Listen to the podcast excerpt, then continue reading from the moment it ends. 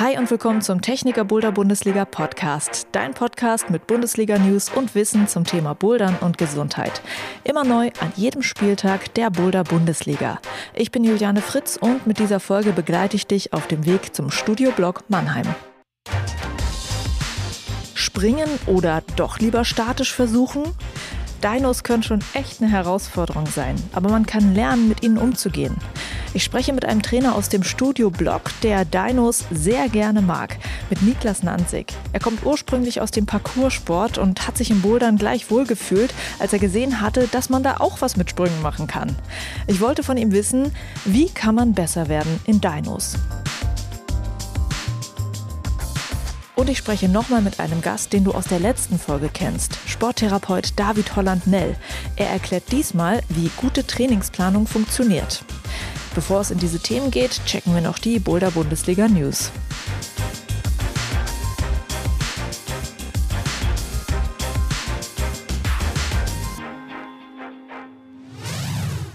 Bei der Techniker Boulder Bundesliga gibt es im Moment einen Grund zur Freude. Und welcher das ist, das hat mir Jakob von der Bundesliga gesagt. Teilnehmerrekorde gibt es als Grund zur Freude. Rate mal, was war denn bisher der, der erfolgreichste Spieltag, der Spieltag mit den meisten Teilnehmern? Was würdest du glauben? In der ganzen Zeit der Boulder Bundesliga. In der ganzen Zeit, genau.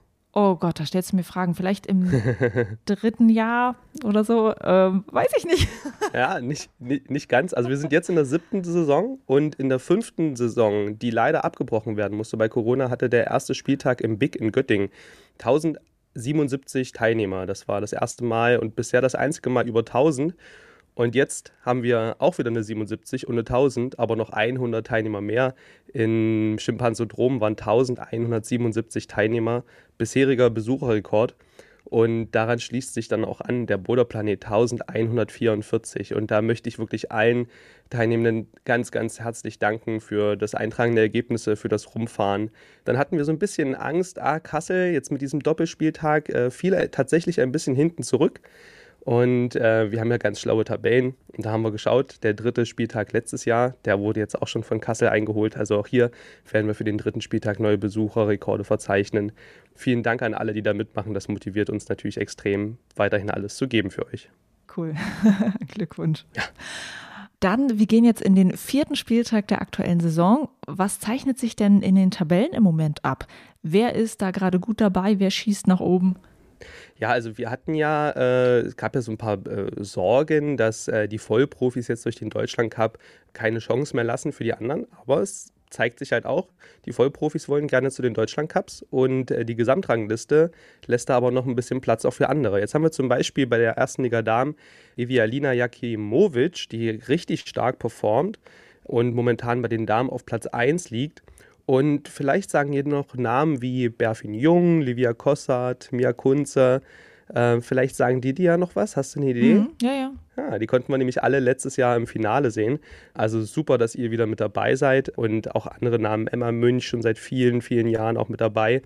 Und wir sehen auch ähm, mit äh, Edith Kiesling zum Beispiel auch unter den Top äh, 15 momentan auf Platz 14, dass Aufsteiger aus der zweiten Liga also auch ganz vorne mitspielen können. Das ist ja geil, ja. Bei den Herren, da sehen wir gerade Philipp Donchev als äh, auf der, dem ersten Platz.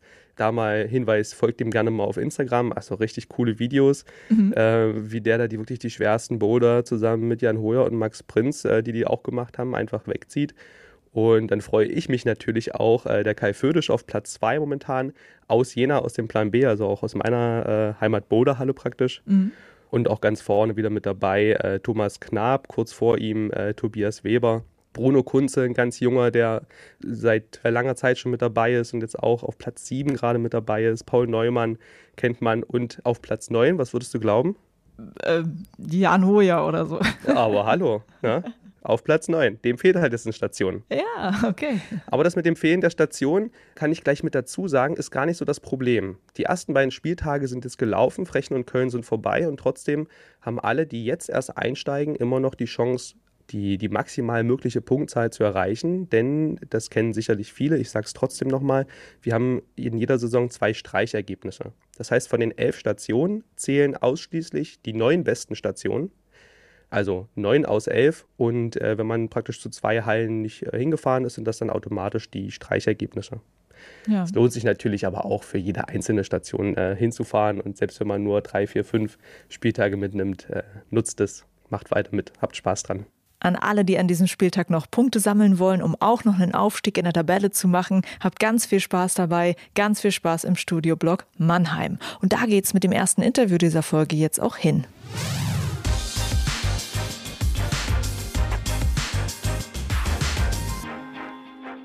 Bouldern, das ist doch dieses Weitergreifen, Festhalten, Anziehen, Weitergreifen, Festhalten und so weiter und so fort. Oder? Naja, Bouldern ist ja manchmal auch weite Züge, Springen, Dinos, Weiterleiter und all diese Sachen. Und das ist im Kopf nochmal eine ganz andere Nummer, das Loslassen und einen Griff anspringen. Das kann Überwindung kosten. Und wer bei der Boulder Bundesliga mitmacht, der will vielleicht genau diese innere Hürde endlich mal knacken, sich den Dinos stellen, um noch mehr Punkte zu sammeln. Und ich habe jetzt einen Gast, der mag Dinos ziemlich gern. Niklas Nanzig ist das. Boulder-Trainer und Rootsetter im Studioblock Mannheim. Und er hat zehn Jahre Parcours gemacht, bevor er mit dem Boulder Bouldern angefangen hatte und der kennt sich deshalb recht gut aus mit New School Moves. Hallo Niklas. Hallo. Es freut mich sehr, dass wir mal aus deiner Perspektive jetzt das Thema Dinos angehen können. Ja, also die New School Bewegungen im Bouldersport, zu denen man ja diese Sprünge auch und die Dinos mit dazu zählt, die sollen ja zum Teil vom Parcours inspiriert sein. Und du hast mal Parcours gemacht. Ist denn diese Nähe vom Bouldersport zum Parcours ein Grund gewesen, das auszuprobieren oder wie bist du dahin gekommen? Ja, auf jeden Fall. Also wenn man das erstmal in so eine Halle reinkommt, kann das natürlich ein bisschen beeindruckend, fast beängstigend sein, so ein bisschen sich alles anzugucken, Griffe zu sehen, wo man denkt, wie im Leben soll ich mich denn da festhalten? Und dann so ein bekanntes Element zu haben, irgendwo in der Ecke rennt jemand über Volumen oder springt an den Henkel ran oder sowas. Und dann zu denken, hey, das habe ich schon mal gesehen, das kann ich, das mache ich. Und wenigstens irgendwie in einem Bereich nicht so eine komplette Niete zu sein. Mhm. Das kann natürlich auch irgendwie motivierend sein, wenn man aus einem anderen Sport kommt gerade. Ja. Und ist dann jetzt das auch immer noch das Spannende für dich am Bouldersport, diese Nähe, oder hast du noch was ganz anderes auch darin gefunden? Ich habe viele andere Sachen drin gefunden. Gerade wenn man nach einer Weile will man ja nicht mehr nur in einer Sache gut sein oder nicht immer nur dasselbe machen. Aber ich mache es bis heute sehr gerne und äh, ich bringe es auch gerne Leuten bei. Ich baue gern Boulder, die sowas fordern. Von daher, es bleibt immer noch nah. Mhm. Wir können aber vielleicht auch mal zum Beginn des Gesprächs noch mal so ein bisschen in die Definition reingehen, was jetzt Dinos genau sind, beziehungsweise dynamische Bewegung. Ist dynamisch alles, was nicht statisch ist, oder wie definierst du das eigentlich oder muss man das definieren? Oh, das ist eine ganz gefährliche Frage. Da gibt es ganz verschiedene Ansätze. Also ich wurde da auch schon mehrfach korrigiert, weil ich Dinge als Dinos oder Sprünge oder Renner bezeichne und Leute das aber ganz anders sehen. Für manche müssen ja beide Arme irgendwie die Wand loslassen für einen Zeitpunkt. Wenn aber die Füße dabei stehen bleiben, bin ich mir zum Beispiel immer noch nicht sicher, ob das wirklich ein Dino ist, während das wiederum wahrscheinlich dynamisch ist. Oh, das ist echt schwer, das genau in Worte zu fassen würde ich auch, glaube ich, gar nicht probieren wollen. Okay, aber ich merke schon auch in Gesprächen mit anderen Leuten, das ist ganz fließend, die Übergänge von, äh, von was ist was.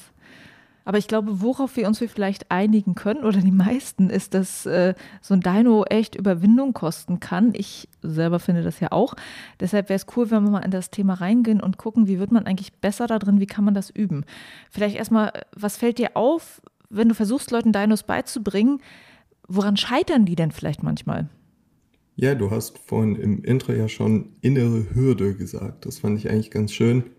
Das ist so ein bisschen das, wo es ja im Parcours häufig drum geht.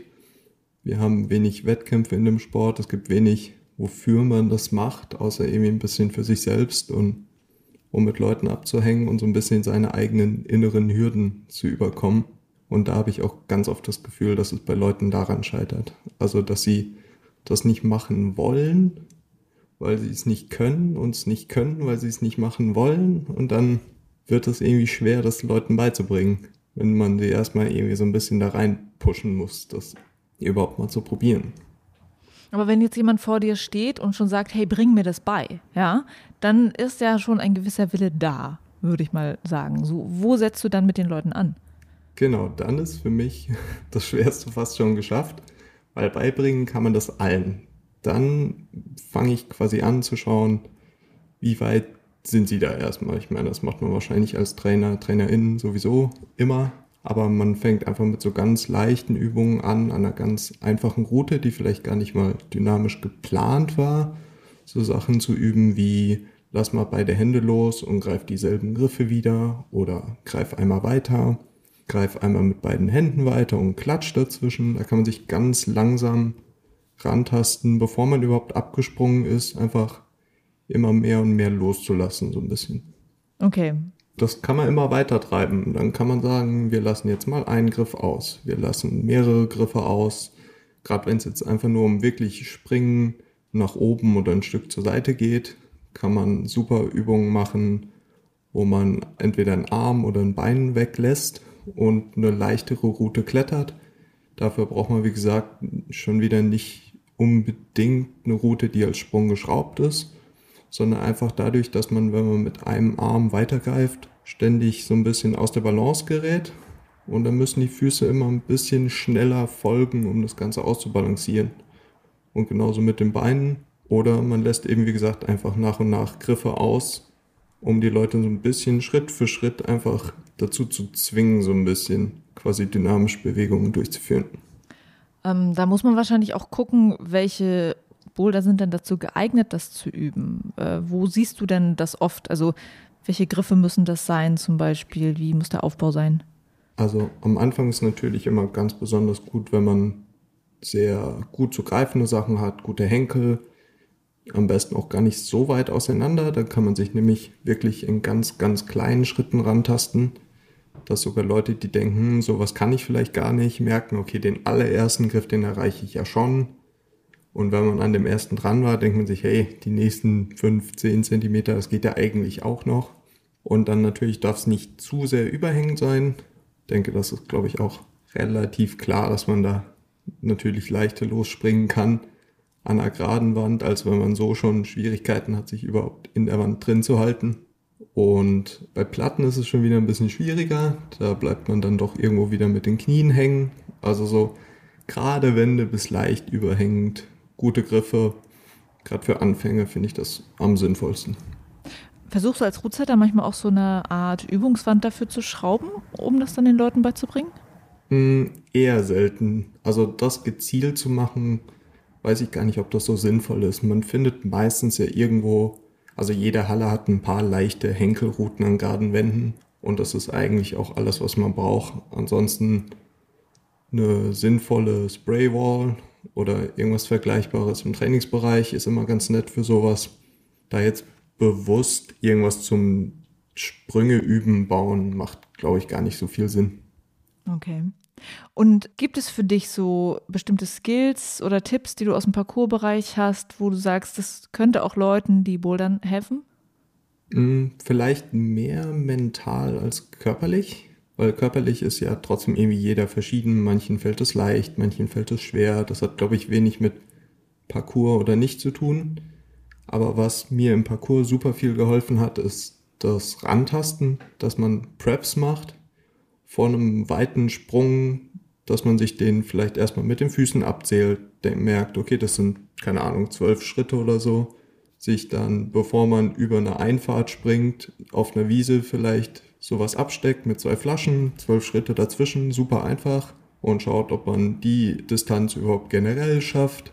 Dann vielleicht von einem Bordstein zum anderen, um auch so ein bisschen in dieses, wo ist der Absprung, wie weit kann ich laufen, bevor ich abspringen muss und so, dass man sich wirklich Schritt vor Schritt daran tastet. Das war eigentlich eine ganz gute Sache, die ich auch übernehmen kann und Leuten beibringen kann, die das erstmal vor so einer großen Wand stehen und denken, uff, drei Meter an Sloper ranspringen, das schaffe ich ja nie. Denen vielleicht erstmal beibringen, du kannst ja Sloper halten, ein Meter geht vielleicht auch noch, schau mal, ob vielleicht zwei gehen dass man da so ein bisschen rankommt. Mhm. Hast du selber für dich äh, im Kopf Sachen, die du dir sagst oder irgendwelche Vorbereitungen, die du machst, die dir mental noch helfen? Ja, das klingt ganz dumm, aber ich sage es auch ganz häufig Leuten. Also ich rede mir selber auch ein, dass ich reinspringe, so als würde ich es auch festhalten wollen. Weil was man ganz oft sieht in beiden Sportarten ist, dass es Leute nur so halbherzig machen gerade bei Trainerstunden, wenn die sich noch nicht so richtig trauen und aber irgendwie auch nicht wollen, dass du da jetzt als Trainer irgendwie blöd rumstehst und darauf wartest, dass irgendwas passiert, dass sie so einen halben Schritt machen, mal so an den Griff dran touchen oder so. Und das sind halt einfach nur verschenkte Versuche zum einen und andererseits ist da irgendwie auch das Verletzungsrisiko viel größer, als wenn man dann wenigstens reingeht und wie gesagt eben reinspringt, reinrennt, als wollte man es auch wirklich machen. Okay, also du sagst dir ähm, so, ich schaff das, ich halte das fest, ich will dahin oder irgendwie sowas. Genau, du machst es jetzt auch so, dass es was bringt und nicht ja. so ein Alibi-Versuch. Okay, ich glaube, den Alibi-Versuch kenne ich auch sehr, sehr gut von mir. Ja, genau, das sieht man sehr häufig. ja, wir kennen das ja aus dem Klettern, dass es für viele Dinge bestimmte Übungen oder Trainingsgeräte gibt. Man kann zum Beispiel mit bestimmten Trainingsgeräten seine Fingerkraft verbessern. Würdest du sagen, dass es das in dem Bereich auch gibt? Mm, ich habe selten das Gefühl, dass Leute, also allgemein physisch, sollte es einem eigentlich selten schwer fallen. Man versucht auch als Rootsetter nicht Sprünge zu schrauben, die jetzt einfach nur gerade hoch oder sehr, sehr weit sind, um Leute zu fordern, ob die jetzt Kraft in den Beinen oder so haben. Das ist sowieso immer schwierig, wenn Leute größer oder kleiner sind, ist die Distanz immer unterschiedlich. Also per se sollte man so bauen, dass es physisch für die meisten Leute möglich ist, zumindest innerhalb der Schwierigkeit, die man eben abzielt. Von daher sowas üben, weiß ich nicht. Wir im Studio Block haben so eine Train to Climb Wall, heißt das. Das ist eine vertikale Wand mit Volumen und Griffen, die da so ein bisschen symmetrisch drauf verteilt sind. Da kann man sich ganz gut an großen Starthenkeln festhalten und einfach mal so ein, zwei dynamische Schritte machen und sich irgendwie Griffe aussuchen, an denen man sich festhalten kann und will. Und das kann man dann eben ganz gut aus beiden Richtungen üben und äh, sich immer auch so ein bisschen durchsteigern das benutze ich ganz gerne, wenn ich Leuten sowas beibringen möchte. Ähm, ja, das klingt nach einer sinnvollen Wand. Und das ist ja eigentlich sowas, was ich dich vorhin schon gefragt hatte, ob man da was Bestimmtes schraubt, ne, schätze ich mal. Ne? Diese Wand ist ja eigentlich total passend für. Du hast gerade schon viel darüber geredet, so dass du ja aus dem Routenbau kommst und wie ihr das im Routenbau so macht. Wie leicht oder schwer findest du es denn eigentlich, Dinos so zu schrauben, dass Leute das gut lernen können? Weil das ist ja so, je nach Körpergröße kann ein äh, langer Zug ja äh, für eine Person ein Dino sein oder nicht. So, ne? Also das ist ja super äh, unterschiedlich, so wie das sozusagen je nach Körpergröße definiert wird. Wie kann man das denn erlernbar machen für viele Menschen? Genau, also das ist so, glaube ich, das größte Problem, was es bei Dinos so gibt. Wirklich leichte Einsteigersachen bauen ist super, super schwierig. Gerade bei, wenn man einen Sprung gerade hoch macht und der ist für einen selbst so mittelweit, eine größere Person kommt immer noch einfach statisch ran und eine kleinere Person muss schon super weit springen. Und bis man den Boulder so umgebaut hat, dass wirklich alle springen müssen, hat eine kleinere Person schon keine Chance mehr.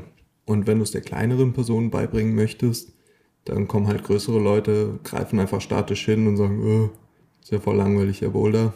Und genauso ist es mit, wenn man jetzt so einen Volumenrenner sich überlegt und das mal üben möchte wenn man die Volumen so gut macht, dass man ein bisschen mehr Zeit hat, um wirklich Griffe abzufangen, sich ein bisschen wohler darauf fühlt, dann fangen natürlich bessere Leute sofort an, freihändig drauf zu stehen und einfach eine Platte draus zu machen oder so. Also da eine Balance finden, wie es relativ leicht und trotzdem erzwungen dynamisch ist, ist gar nicht so leicht. Da muss man manchmal auch ein bisschen drauf zählen, dass die Leute es vielleicht auch einfach mal so machen wollen, wie es gedacht ist und nicht, wie es für sie vielleicht am leichtesten ist. Das weiß man ja immer nicht, wie es gedacht ist. Also das äh, ist manchmal schwer zu durchschauen. Vielleicht muss man manchmal unten dran schreiben, Übungsdino für Doppelpunkt. Damit es dann irgendwie auch ankommt. Keine Ahnung. Äh, Gibt es da solche Überlegungen, dass man mal sowas macht? Ich glaube, da bin ich vielleicht auch einfach ein bisschen geschädigt. Sobald zwei Griffe länger als einen Meter auseinander sind, ist mein Kopf sofort im, da will ich jetzt aber Langspringen-Modus, dieses komplett unbefangen an der Wand gehen und einfach sich wenig dabei denken oder einfach was ganz anderes dabei denken, das kenne ich vielleicht so gar nicht mehr. Wobei ich eigentlich, also ich glaube, Bouldersport lebt ja auch sehr viel davon, dass man verschiedene Lösungen finden kann für Probleme. Also meistens, wenn jemand eine dynamische Bewegung von mir einen Weg findet, das irgendwie anders zu lösen oder statisch oder so, dann ist es auch meistens ganz cool und es ist auch interessant. Da versucht man dann gar nicht unbedingt, wenn es jetzt kein Wettkampf ist oder so, ums Verrecken dazu was zu erzwingen. Von daher finde ich so eine Musterlösung hinschreiben oder so ein Hinweis schwierig. Würde vielleicht manchmal helfen, aber kein Fan von. Ja, ich habe bloß überlegt, weil sicherlich äh, denkt ihr auch manchmal drüber nach, wie kann man das eigentlich optimieren, weil das Beschweren über Boulder, dass das so und so nicht geht, kommt ja auch häufig vor. Und wenn man dann mal in den Dialog treten würde und sagen würde, naja, wir haben es aber halt auch so eigentlich gedacht, auf eine andere Art, oh, äh, ja. könnte vielleicht den Leuten auch manchmal helfen. Das ist natürlich immer ganz witzig, wenn man dann so, ich sag mal, in Anführungsstrichen in Zivil in der Halle unterwegs ist und so ein bisschen mitbekommt, was die Leute so erzählen. Da ist einer in einem Sprung drin und versucht den statisch zu lösen, kommt nicht ran, beschwert sich, dass der Zug super längig ist und dass die Boulder alle schlecht sind oder ja, Leute greifen Griffe falsch rum und so. Das ist ja immer ein ewiger Kampf zwischen was meinen wir, wenn wir die Route schrauben und wie wird es im Endeffekt geklettert und wie weit ist es meine Pflicht als Routenbauer zu kommunizieren, wie ist es jetzt gedacht, wie funktioniert es und wie, inwieweit kann ich da ein Rätsel offen lassen. Das ist immer so ein bisschen schwierig, da Mitte zu finden. Ja, das glaube ich. Lass uns zum Schluss mal noch einen Einblick geben in das, was die Leute bei der Boulder Bundesliga dann erwartet bei euch in der Halle. Du wirst ja auch mit dabei sein als Rootsetter. Kannst du vielleicht sagen, ähm, an welche Wände geht's ran? Welche Boulder hast du vielleicht vorzuschrauben? Hast du irgendein paar Dino-Spezialitäten geplant? Ja, also wir bauen 45 Dinos von Überhang bis Platte. Treppe okay. hoch und runter. Nice. Nee, ähm, natürlich haben wir, also wir haben eine Wettkampfwand, die sich dafür ganz gut anbietet. Da wird man wahrscheinlich Boulder finden. Hoffentlich auch ein paar dynamische. Sowas Bestimmtes im Sinne habe ich noch nicht. Aber nee, wir haben große Überhänge, wir haben Platten, wir haben so ein bisschen von allem was rausgesucht, dass hoffentlich auch niemand, egal was die Leute jetzt gerne machen oder nicht so gerne machen, zu kurz kommt. Vielleicht ja auch ein, zwei Übungsdinos. Mal schauen. Okay, also die äh, Train to Climb Wall ist auf jeden Fall für euch bereit. Die Boulder, die Niklas und Kollegen schrauben, sind bereit für euren Ausflug zur Techniker Boulder Bundesliga. Dann im Studio Blog. Niklas, danke dir. Sehr gerne. Vielen Dank fürs Einladen.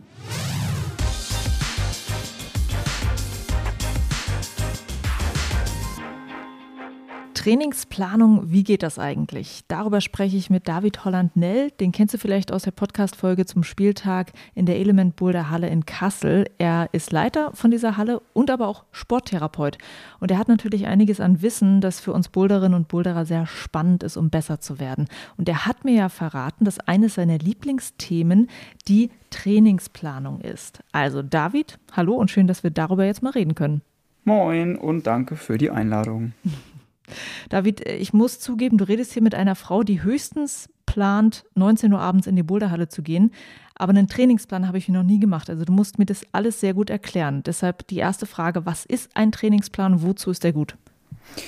Also ganz salopp, ein Trainingsplan ist jetzt ähm, nichts, was man mal auf die Schnelle irgendwie macht und abarbeitet, sondern da steckt schon eine gewisse Planmäßigkeit dahinter. Das sind einfach Prozesse, die entweder du als Sportlerin und Sportler oder als Trainer steuerst und das Ganze dann einfach mit gewissen Inhalten, Übungen ähm, im Idealfall über mehrere Wochen füllst und ein Ziel hast, was im Idealfall was sein sollte, wie ich möchte in irgendwas besser werden oder ich möchte was Bestimmtes erreichen.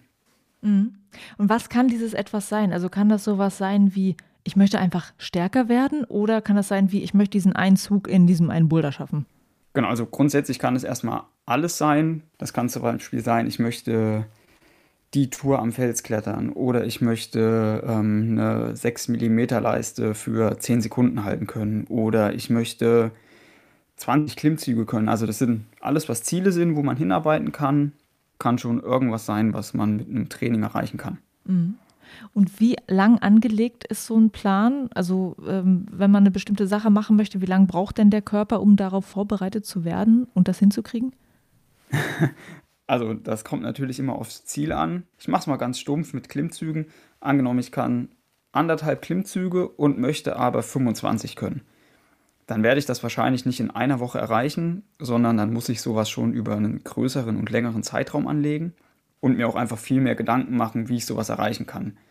Wenn das Ausgangsniveau relativ niedrig ist, in Anführungsstrichen, merke ich natürlich am Anfang deutlich schneller irgendwelche Leistungszuwächse, wenn ich jetzt schon ziemlich weit oben bin auf der Leistungskurve, fällt es natürlich immer schwerer, nochmal den nächsten Schritt zu erreichen. Also es dauert länger, um das zu schaffen.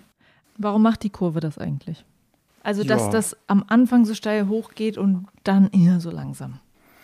Ja, am Anfang hast du ja einfach viele Komponenten, in denen du besser werden kannst. Wenn man das jetzt aufs, aufs Klettern und Bouldern bezieht, da spielen ja natürlich Sachen rein wie was für eine Taktik habe ich beim Klettern, was für eine Ausdauer, was für eine Kraft habe ich, wie beweglich bin ich, ähm, wie koordinativ bin ich, wie fit ist mein Kopf. Also am Anfang sind da einfach viele Komponenten, in denen man einfach schnell besser wird. Wenn ich schon auf einem hohen Level bin, ja, dann ist das eher so das Prinzip des ähm, schwächsten Glieds. Also dann gucke ich mir einfach an, wo ist da mein Defizit und was kann ich da am besten trainieren. Oder wo habe ich noch die, die meisten Fortschritte zu erwarten. Achso, man muss auch sich viel mehr analysieren. Am, am Anfang ist es so ein einfach machen wird schon irgendwie besser. Mm, also Selbsteinschätzung, Selbsteinstufung ist einfach super wichtig im Vorfeld von einem Trainingsplan, weil du musst ja den Trainingsplan irgendwie gestalten. Du musst da ja ähm, Inhalte reinpacken mit einer gewissen Intensität. Und wenn du dann zum Beispiel Übungen wählst, die eigentlich total fehl am Platz sind, die zu schwer sind oder wo der Reiz nicht hoch genug ist, dann bleibt einfach ein guter Trainingseffekt aus. Okay, dieses Thema Selbsteinschätzung, was du gerade gesagt hast, macht es Sinn, so etwas wie eine Trainingsplanung auf jeden Fall mit jemandem zu machen, der Ahnung hat, ein Trainer, ein Physiotherapeut und so weiter? Also das ist natürlich jetzt für einen Trainingsplan von Vorteil. Wenn du jetzt einen Physiotherapeuten fragst, fehlt wahrscheinlich in vielen Fällen der Bezug zum Klettern und eine Einschätzung mit, ist das jetzt schon echt gut oder steht er noch ziemlich weit am Anfang und da geht noch richtig viel. Im Idealfall macht man das natürlich mit jemandem, der Fachwissen hat, der sowas öfter macht, der sowas schon mal gemacht hat und einfach Routine hat und gut Sachen einschätzen kann. Okay, welche Schritte müsste so ein Trainingsplan beinhalten? Ich habe mir ein Ziel ausgewählt. Du hast jetzt schon immer sowas gesagt wie so und so lange an einer äh, Leiste hängen zu können. Wollen wir mal bei diesem Beispiel bleiben? welche Schritte muss ein Plan beinhalten? Also als allererstes muss man sich erstmal klar machen, was will ich erreichen? Ich will an der Leiste so und so lange hängen können oder mit so viel Gewicht hängen können oder nur noch mit einer Hand hängen können. Das ist schon mal ein Ziel, was man formuliert hat und dann hat man auf jeden Fall schon mal was, wo man hinarbeiten kann.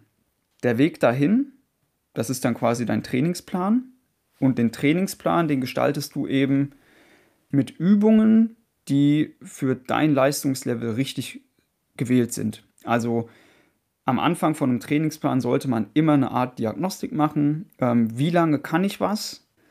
Wenn ich quasi dann weiß, was ich schon kann, weiß ich auch, wie ich trainieren muss. Wenn ich zum Beispiel weiß, ey, ich kann an einer 15 mm Leiste 15 Sekunden hängen, dann beliest man sich oder man fragt jemanden, der das weiß, wie man sowas macht.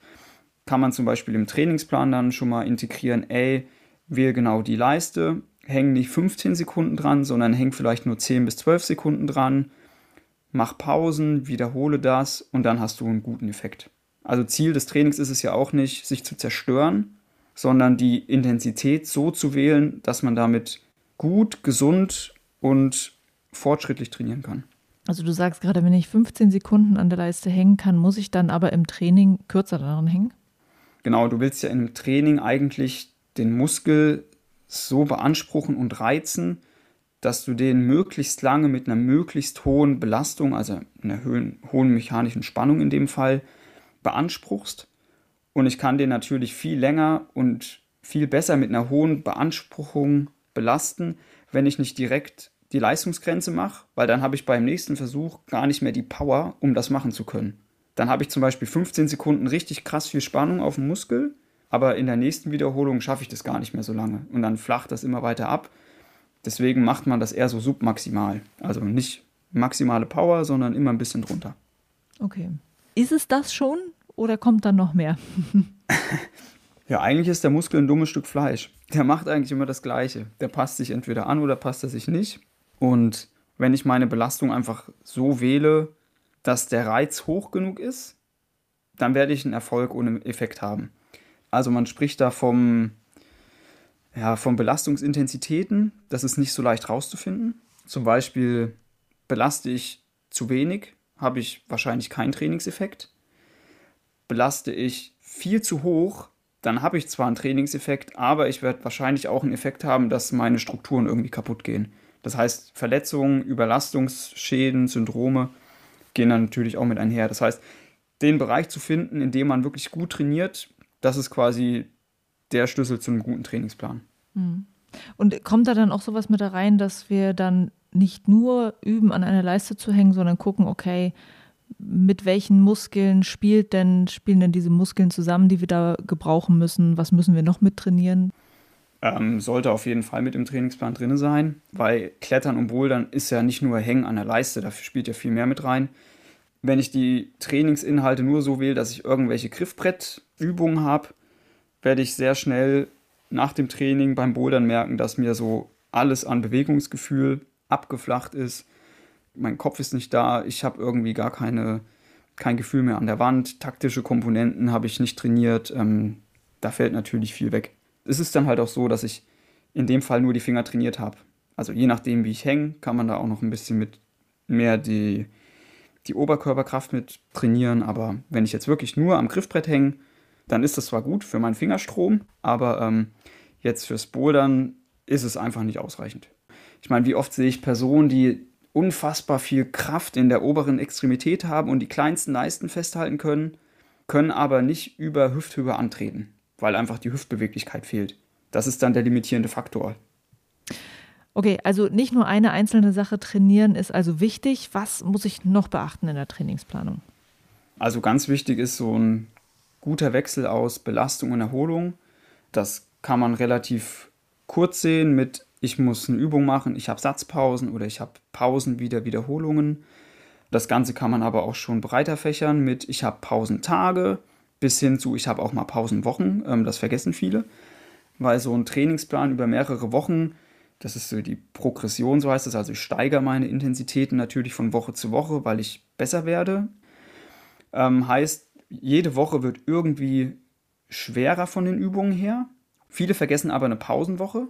Einmal, um die Strukturen wieder so ein bisschen zu entlasten, aber auch, also das haben zum Beispiel Trainingswissenschaften, ähm, hat viel mit was machen Zellen, was macht das Gewebe, das guckt man sich viel an.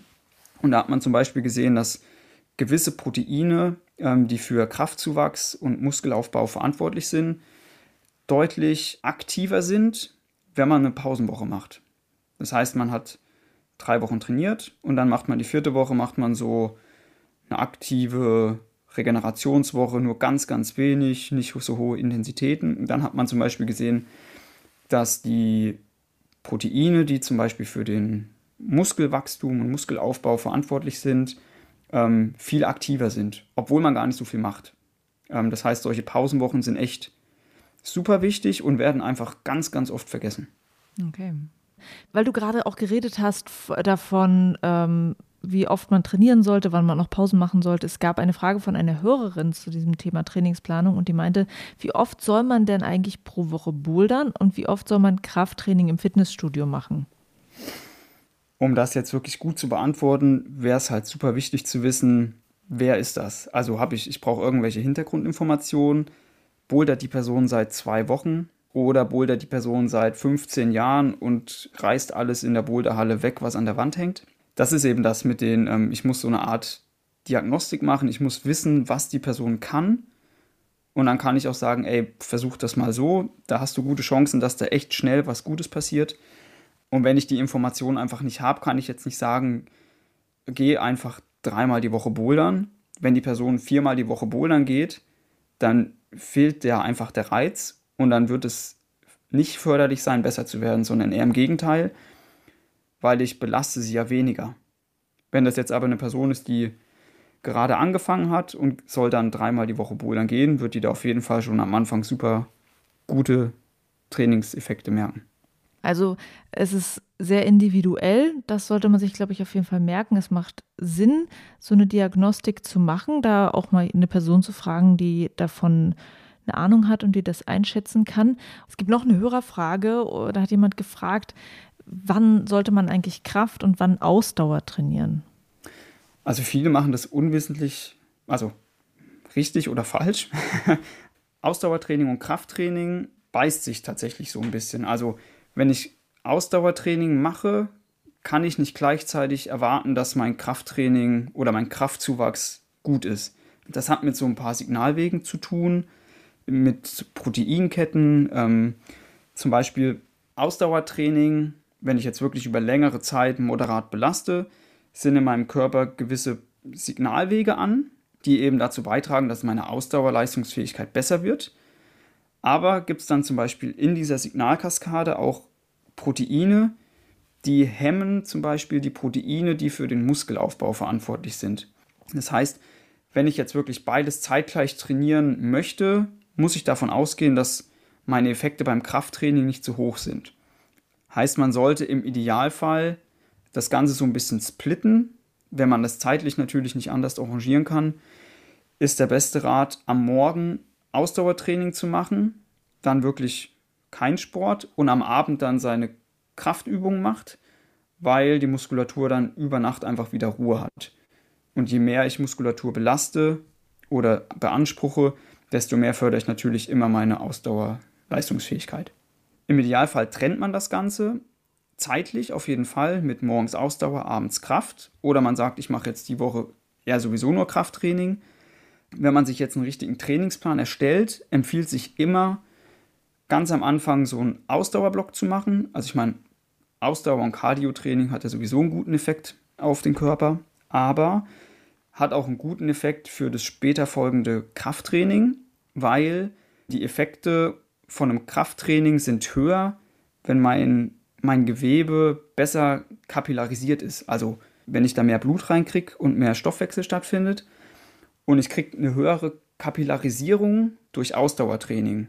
Das heißt, erst Ausdauertraining, dann ist mein Gewebe richtig gut vorbereitet, dann Krafttraining und mein Effekt ist höher. Okay. Und äh, dann gibt es noch eine höheren Frage von Juliane, der Frau, die das hier gerade moderiert. Und zwar äh, hast du mir eine spannende Sache erzählt, also so eine Art Memory-Effekt von den Muskeln. Das interessiert mich jetzt gerade sehr, weil ich ja wegen der Schwangerschaft sehr lange ausgesetzt habe. Und das, was du mir erzählt hast, klingt total spannend. Erklär das bitte nochmal für die Hörer.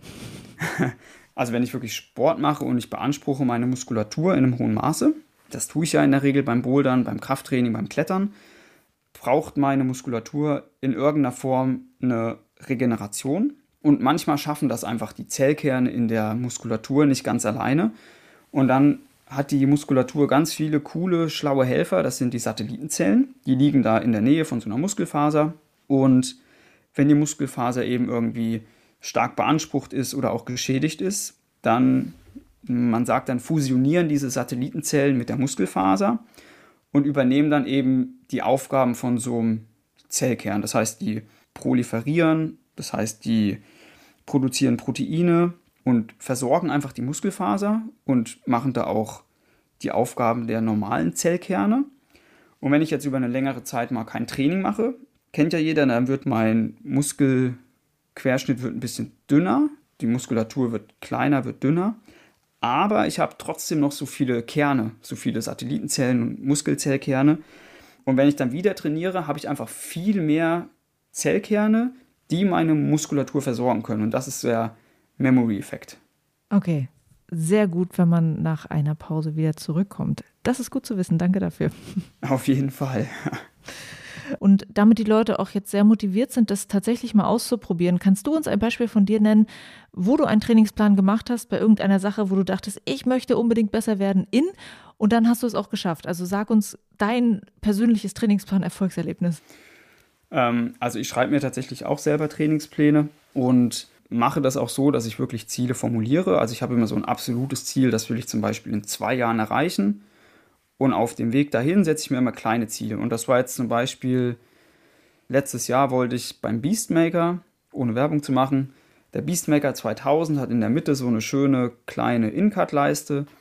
Und die wollte ich einfach mit beiden Händen, also einarmig, aber ich wollte das mit der linken und mit der rechten Hand können, wollte ich einarmig für 10 Sekunden halten. Und das habe ich dann nach einem Jahr auch, oder ein bisschen schneller auch geschafft.